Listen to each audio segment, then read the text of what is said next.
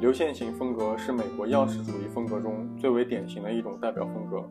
它作为一种风格是独特的，其主要源于科学研究和工业生产的条件，而不是美学理论。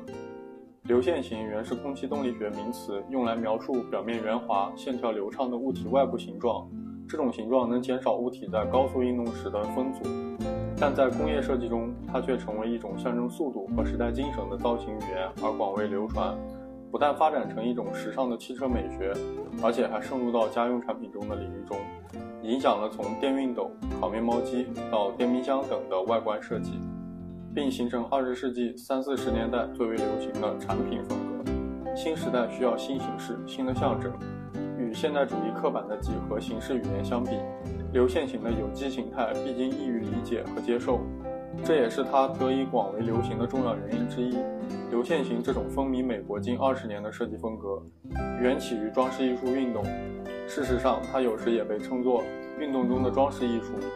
但它融入了动力学的概念，变得更加简洁、更有活力，展示了一种强调速度和效率的新美学观念，